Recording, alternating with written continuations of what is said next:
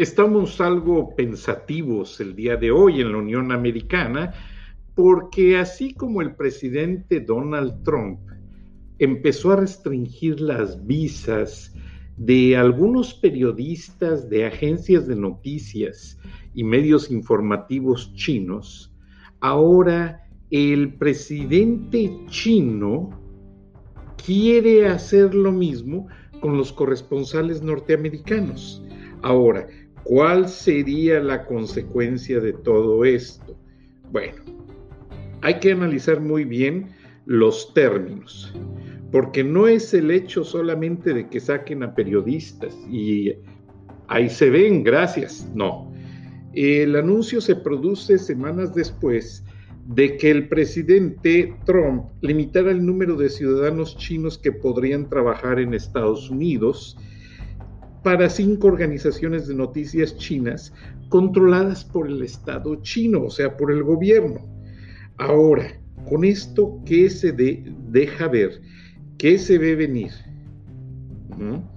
Bueno, Xiao Lijian, el nuevo eh, canciller chino, perdón, el nuevo vocero de la Cancillería china, estuvo diciendo el día de hoy y en las últimas semanas, pues que si el presidente Trump se va a esos extremos de limitar la estancia de periodistas chinos en los Estados Unidos, bueno, pues entonces los chinos harían lo mismo con casi un centenar de periodistas norteamericanos que hay en China. Recuerden, los medios americanos tienen una gran cantidad de corresponsales. Simplemente empiecen por los burós de las cadenas de televisión. Mínimo cada buró tiene 10 personas, o sea, 10 personas de CNN, 10 para Fox, 10 para CBS, 10 para ABC, y así se va la cuenta. Luego el New York Times, el Washington Post y una infinidad de medios. Entonces, el hecho no es de que saquen o no las noticias. El problema es que al no haber corresponsales, el mundo va a quedar un poco limitado a saber la verdad de lo que está pasando en ambas partes, en ambos ends que le dicen en inglés, o sea, en, las dos partes extremas, o sea, tanto en China como en los Estados Unidos.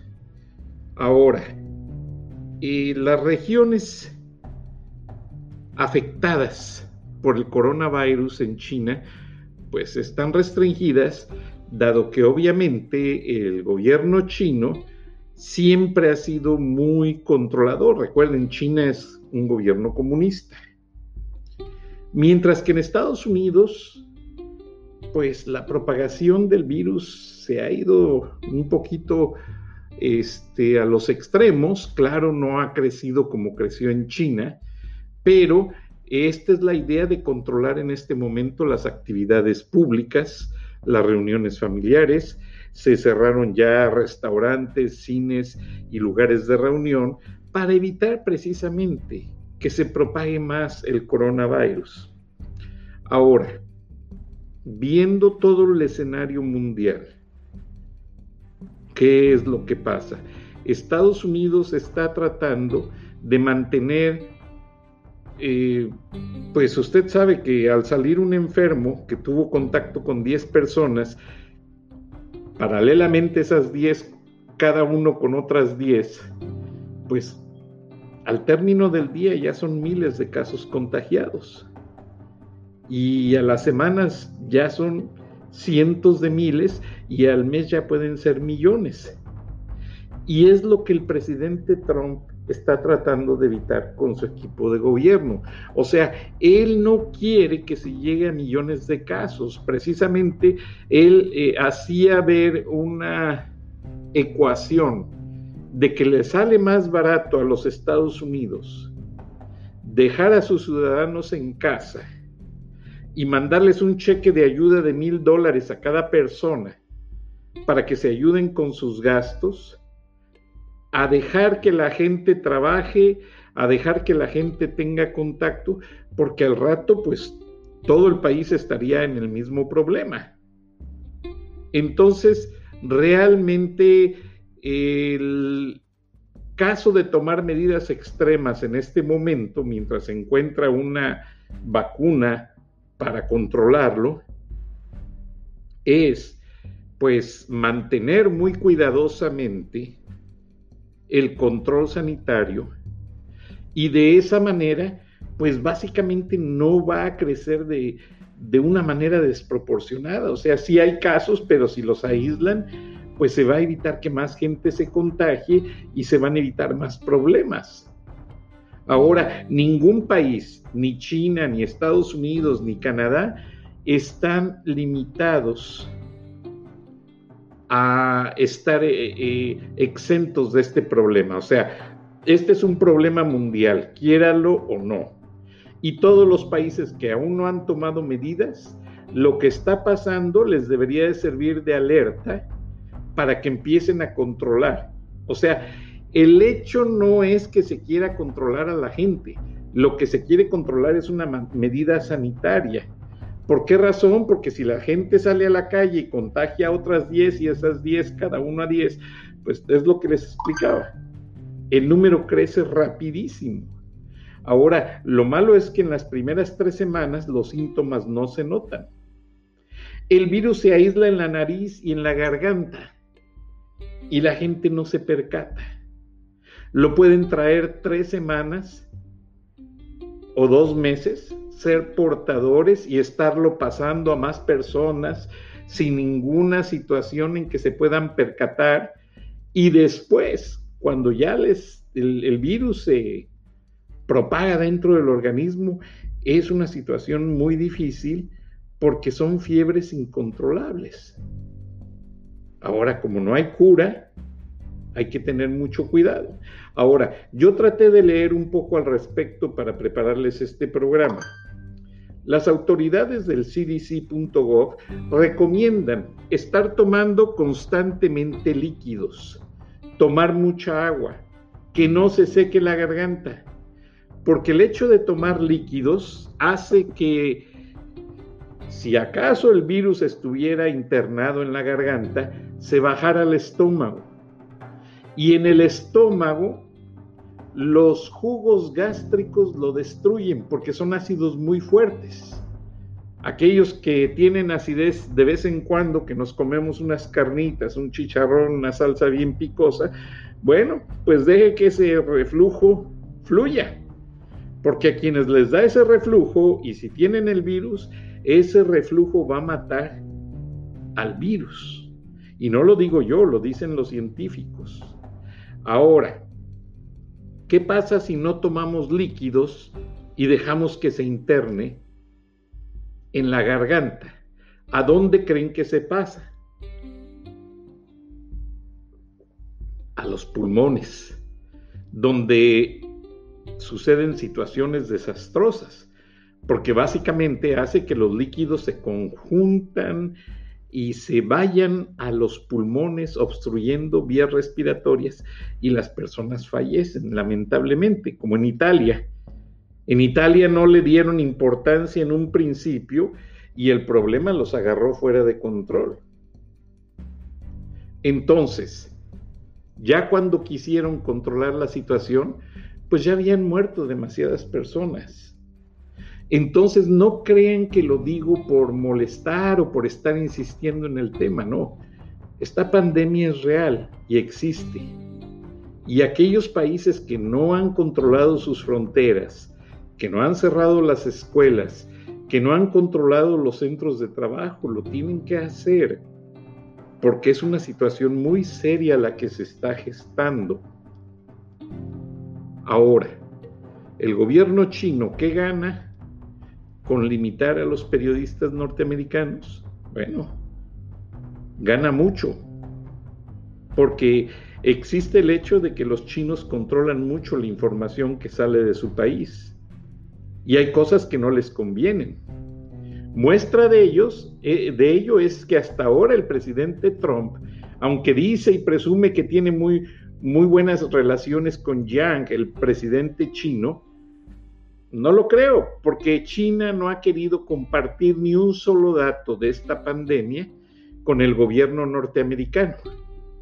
Simplemente hoy dieron a conocer al mundo que ya las gentes están regresando a las fábricas, todos van a trabajar, pero ¿qué es lo que pasa?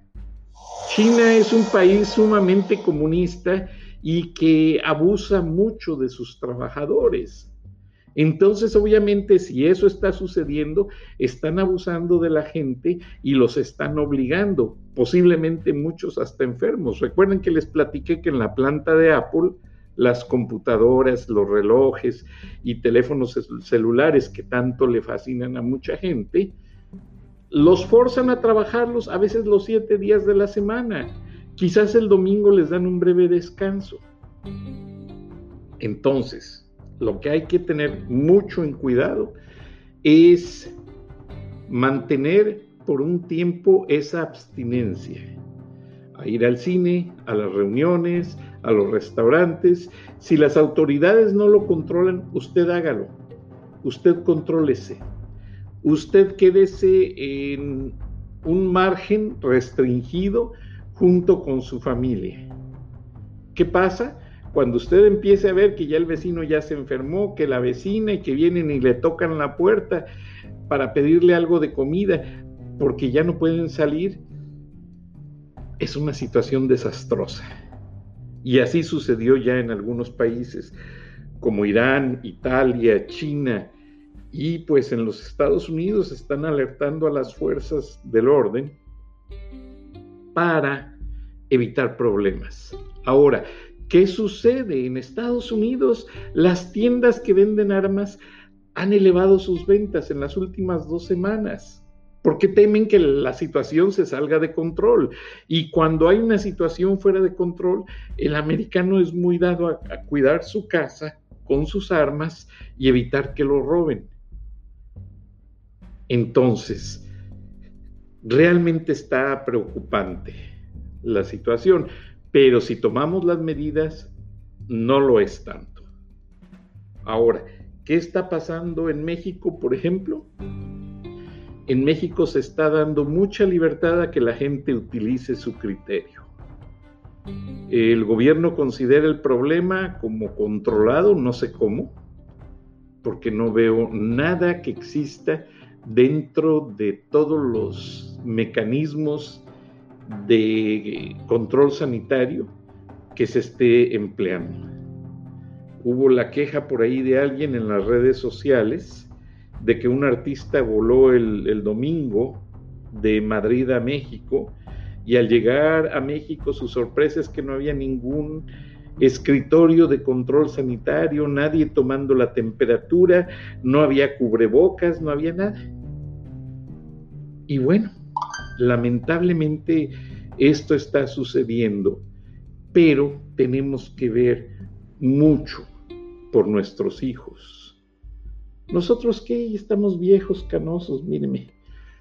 Nosotros ya, ya vivimos, ya disfrutamos la vida, ya la pasamos muy bien, pero ellos, millennials, que se quedan con un problema. Ahora se considera que niños y jóvenes son los principales portadores del virus y a ellos no les da más que una simple eh, temperatura, un poco de moquera, tos y estornudo como si fuera una simple gripa, pero no les pasa mayores. El problema es de las personas mayores de 50 años para arriba, y más si tienen problemas preexistentes, diabetes, presión alta, enfermedades del corazón, una serie de situaciones difíciles. Entonces, hay que ser muy precavidos. Y esta charla de la noche la estamos enfocando el día de hoy a hacernos entender nosotros mismos que hay que tener cuidado. Ahora, en toda la ecuación que el centro por el Center for Disease Control, el Centro para el Control de Enfermedades, que el cirujano general ha venido presentando, dijo, si ponemos, ya el presidente Trump dijo que si ponemos un time frame, o sea, un periodo de tiempo de control, la sonda no crece, la, sonda, la, la gráfica se mantiene estable. Eso quiere decir que solo un grupo se ha contagiado y de ahí no sube. Entonces, ese grupo contagiado lo meten bajo control médico, lo aíslan y la demás se desinfectan lugares públicos y la demás gente ya puede regresar a su actividad normal. De lo contrario, no se puede hacer. Entonces, hay que tener mucha precaución. Hay que guardar muchas medidas de higiene, principalmente en todos los lugares públicos, porque a todos nos atañe, no solamente a Estados Unidos, a México, a Centroamérica. ¿Qué pasa? El presidente de El Salvador ya no permitió que aterrizara un avión proveniente de México porque le habían informado sus fuentes que iban tres ciudadanos con los síntomas o enfermos, vaya usted a saber, con el coronavirus. Y se les negó el aterrizaje. El Salvador, un país más chico que el estado de Guanajuato, o quizás de la misma extensión territorial, y no lo dejaron aterrizar al avión. Ahora, nosotros vamos a ver en el transcurso de estos días hasta dónde llega todo lo que es la estructura de control que tiene el gobierno de los Estados Unidos. Porque solo de esa manera vamos a ir entendiendo un poco más y más lo que se está haciendo. Ustedes ven al presidente Trump, al vicepresidente, al cirujano general, a la directora de salud y a muchas autoridades hablando, a los minutos después hablan gobernadores, habla la Guardia Nacional, pero muchas veces no, no tenemos idea de la proporción. Bueno, le doy el big picture, como dicen los americanos, la foto de todo. La foto es que el presidente Trump tomó el control total desde la Casa Blanca junto con todos sus funcionarios y a diario les está pidiendo reportes, mañana, tarde y noche, y de la misma manera esos reportes los hacen públicos mañana, tarde y noche. Por la razón de que él quiere regresar el control del país, o sea, que las finanzas del mercado de valores, que los precios del petróleo, que los empleos que también que estaban, que está, había mucha gente trabajando, que todo regrese al, a lo que es la productividad normal y de esa manera ya tener un control sanitario rígido y que no haya más enfermos. Que las aerolíneas vuelvan a volar. Es increíble, Estados Unidos está en etapa del famoso Spring Break, de las vacaciones de primavera, lo que en México conocemos como la Semana Santa, por ahí haga de cuenta que nosotros sí guardamos los días de la Semana Mayor. Bueno, ellos no, no los guardan. Ellos nada más el Viernes Santo, si acaso lo respetan por ahí con una ceremonia religiosa y dependiendo de la religión. Eh, si es católico, si se respeta, si es bautista, metodista, lo que sea, solamente lo hacen ciertas fechas y hasta ahí. Y el domingo de resurrección, o sea, el domingo de Pascua, ese día sí lo festejan a lo grande. Pero ahora con todos estos controles, pues si no hubo día de San Patricio el día de hoy, que es una gran festividad, si no hubo el Fat Tuesday en Nueva Orleans, pues estuvo muy, mm, como que no lo celebraron con muchas ganas, pero ya se veía venir este problema, pues eh, realmente hace falta ese ánimo. Ya las noticias veo yo que ya se empiezan a enfocar a ciertas cosas. Ya la negociación de, Brady, el jugador, el quarterback de los Patriotas, ya realmente la, resaltaron mucho en las noticias y me da gusto. Yo quiero que ya se hable de, más de deporte. Eh, es muy triste y muy deprimente, aunque se critica de que no Estados Unidos le dedica gran tiempo a los deportes. El March Madness, eh, pues no se transmitió, no se hicieron los juegos. Se están repitiendo juegos del año pasado. Las televisoras y todas las compañías están perdiendo mucho dinero. El dueño del equipo de Dallas, Mark Cuban, que salía mucho en un programa llamado The Sharks, o sea, los tiburones, haciendo propuestas de negocios y analizando propuestas de negocios. Bueno, él dijo que iba a pagar la nómina de todos los empleados de la American Airlines Arena en Dallas, Texas, para que esa gente no se quede sin empleo o sin un, ingreso más bien durante la cuarentena. Y así otro jugador famoso ofreció pagar ciertas cosas. Y si eso se hace y el gobierno por su parte ayuda a la gente, esto se resuelve más rápido. A veces en las crisis eh, familiares, en las crisis de salud, tenemos más gastos que los esperados. Y eso nos hace afectarnos a muchos. Ahora, yo lo que le pido a la gente, si usted, porque me escuchan y lo sé, aquí tengo las gráficas del rating, en El Salvador, en Argentina, en Honduras, en Guatemala, en Nicaragua, eh, Colombia, Venezuela, hasta en Venezuela me escuchan, eh, muchos países, mucha gran población hispanohablante de los Estados Unidos, pasen la voz, quédense en casa, no se contagien, traten de hacer un esfuerzo por algunas semanas mientras esta situación sale adelante y entra o regresa al control sanitario habiendo ya el control sanitario, automáticamente se esfuerzan por regresar a la productividad y al control económico y como lo dijeron las autoridades, este país regresa a su monotonía de producir y de ser potencia y de hacer muchos proyectos.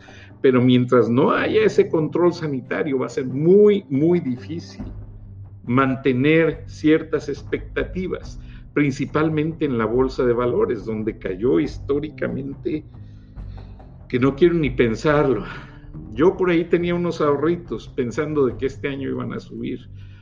Ya, me olvido de ellos porque no, no va a ser así. Pero bueno, tengo fe. Yo fui de los que no quise mover ni un centavo. Eh, realmente los expertos están recomendando comprar porque dicen que esta situación es temporal y se va a regularizar. Yo también lo creo. Sí, yo no soy experto en finanzas, pero yo sí siento que esto va a regresar a una parte normal. Mucha gente vive de la bolsa de valores, mucha gente vive de los servicios de las aerolíneas, muchísima gente vive del petróleo, de los combustibles, de los medios, porque también ha afectado a los medios. CBS en Nueva York tuvo empleados enfermos, ya tres tuvieron que mover uno de la operación de algunos estudios a Washington y lo anunciaron. Por cierto, hablando de CBS, María Elena Salinas, aquella locutora que tanto opacó Jorge Ramos y que nunca pues fue reconocida como lo merece, porque Jorge Ramos se llevaba todas las lisonjas, todos los aplausos. Me da mucho gusto que está haciendo contribuciones muy interesantes en inglés sobre la población hispanohablante, principalmente sobre los mexicanos, y ella lo vivió en carne propia, ella fue costurera en una fábrica de Los Ángeles. Ella es perfectamente bilingüe y merece un reconocimiento. Bastó que CBS contratara a María Elena Salinas para que ese grupo de Televisa, Pepe Bastón y todos con su concesión de estudio cinematográfico de Panteleón, ya les expliqué en un programa, PA por Paramount, T por Televisa, León por Lionsgate, Estudios, etcétera, una asociación ahí de estudios, hicieron ya una producción especial con América Ferrara, hicieron unas series y las están pasando, o las van a empezar a pasar por CBS en inglés. Ahora fíjense qué interesante CBS también tiene problemas económicos y no, puedo, no pudo pagar la sindicación de esos programas. Entonces, esta producción, los negociadores de Televisa le dijeron, ok, vamos a hacer un barter deal. Barter deal es un negocio cuando alguien les da gratis un programa para que salga al aire, o sea, CBS no le tuvo que pagar a este estudio Panteleón para que saliera la, serie o la película, lo que sea, no, no lo he visto, solo vi un tráiler y una entrevista y hasta ahí me quedé. Y con el product placement, o sea, con la inserción de productos en, la, en, lo que es el video y con la, la venta de comerciales, de allí CBS saca sus ganancias y de allí básicamente ellos se recuperan económicamente. Ahora, ¿cómo gana Televisa y Estudios Panteleón? ellos quieren hacer el crossover, meterse al mercado estadounidense, porque ya se dieron cuenta que la solamente en Estados Unidos la primera generación habla español, ya la segunda y la tercera, ya nuestros hijos y nuestros nietos hablan inglés y les gusta más hablar inglés a algunos, no a mi hijo porque lo regaño, pobre de él. Como yo mismo le digo, si no hablas bien español, ¿cómo te voy a regañar? ¿Cómo me vas a entender bien el día que te reclame algo? No, no, no, no. Aquí en la casa se habla puro español y asunto arreglado. Lo mismo se lo dice su mami y así nos entendemos muy bien los tres. No que mi hijo se quedó muy sorprendido porque viajó a alguna parte, hizo una escala en San Antonio y en el aeropuerto de San Antonio estaba maravillado porque vio un restaurante que vendía tacos. Entonces se mete a comer tacos y mi hijo le quiso hacer conversación en español al, taquero para decir, mira, yo también hablo español. Y el taquero le dijo, no, me no Spanish, I only speak English. Y mi hijo se quedó muy sorprendido y le dije, mira hijo, aunque te entiendan el español, son dos cosas. O una, los empleadores no los dejan hablar el, idioma porque no les gusta. Número dos, o se sienten ellos que dan un paso atrás. Yo se los comentaba en mi libro, American Underground. Quienes hablan inglés solamente, aunque entiendan el español, pues los que ya se cortaron el nopal Así lo dicen entre mis mexicanos. Ese ya se cortó el nopal porque ya habla inglés y ya consiguió permiso de trabajo. Pero bueno, regresando al tema principal del día. Entender el coronavirus no es el hecho solamente de seguir las noticias o de lavarse las manos. Es el hecho más importante el de aislarse. Usar el cubrebocas, usar guantes, limpiar muy bien las áreas de trabajo que uno está utilizando, porque allí es donde se anidan los virus y allí es donde empiezan los problemas. Ahora, yo le pido a toda la comunidad, porque gran parte de nuestra comunidad mexicana precisamente trabaja limpiando oficinas, limpiando fábricas, trabajan en los servicios de basura, trabajan limpiando las carreteras. Yo los veo y me llaman al programa y me dicen, me comunican lo que les pasa. Entonces ellos deben de tener precauciones extras, o sea, cubrirse muy bien la cabeza, cubrirse muy bien la boca y la nariz, usar sus guantes todo el tiempo y al final del turno tirarlos y al llegar a su casa directo al baño si es que no se pudieron bañar en el trabajo. Y ya, cuando ya están bañados, limpios, pues ya conviven con su familia. Antes no, porque es muy riesgoso llegar a tocar a los hijos cuando uno estuvo expuesto. Por cierto, leí en un periódico en inglés y me gusta comentar las cosas que todos los empleados de una planta de basura, tristemente, eh, eh, en las plantas de basura, ya que vacían los camiones, están haciendo la preselección para cuestiones de reciclaje, plástico, cristal, basura orgánica, etc. Encontraron un feto, fue muy triste, y todos los empleados de ascendencia mexicana se organizaron ya que las autoridades tomaron el parte policíaco, pidieron a su jefe comprar un féretro, hacerle un funeral, una misa y despedir dignamente a ese bello ser que no pudo continuar su vida. No se sabe qué pasó, pero eso pasó el año pasado. Se me acaba el tiempo, me despido, cuídense, la solución al coronavirus está en sus manos no en su negligencia. Muchas gracias, buenas noches, nos escuchamos mañana. Hasta entonces y por favor, cuide a su familia, tomando todas las precauciones. Hasta entonces, gracias.